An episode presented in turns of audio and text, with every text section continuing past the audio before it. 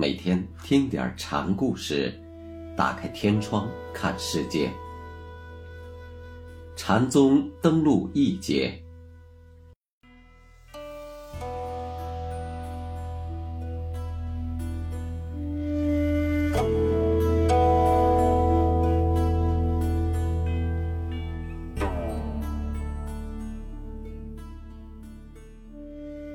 今天讲。南泉普愿禅师的第三个故事，题目叫“小大之变”。马祖门下有南泉、百丈、西塘三大高足。百丈门下也有三大弟子，而南泉禅师的三大弟子是赵州从深、长沙景岑。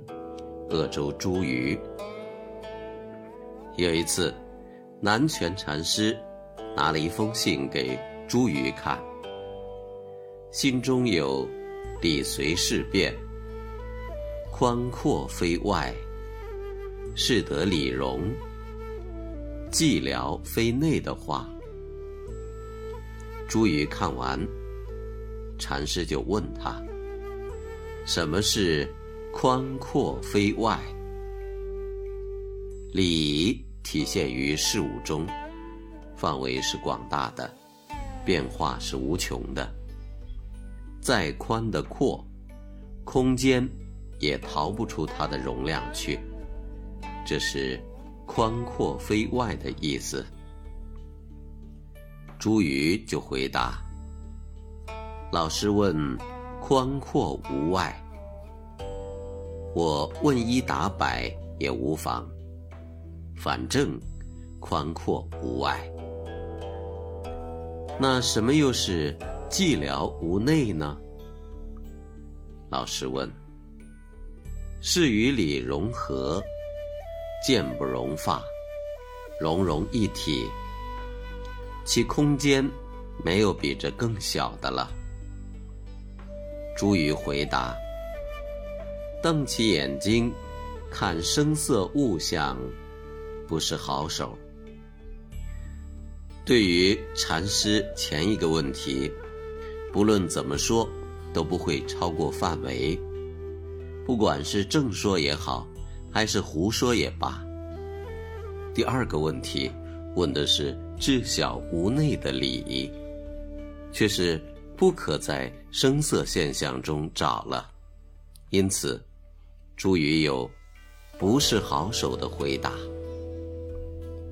南拳又以同一问题去问长沙。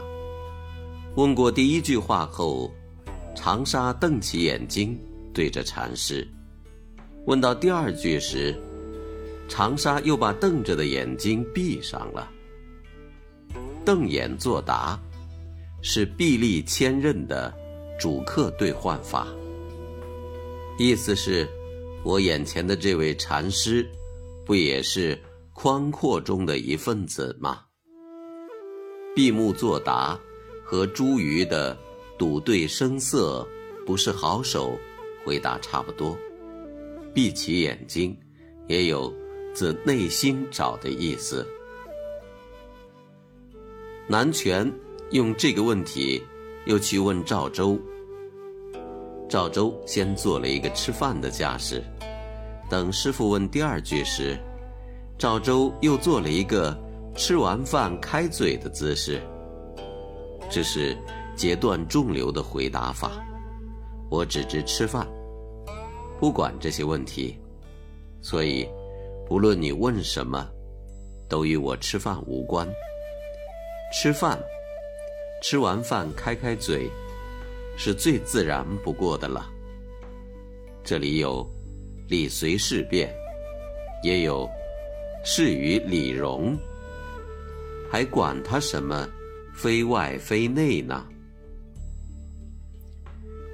南拳最后说：“这三人都不愧是我的弟子呀，算是对这次考试的评定。”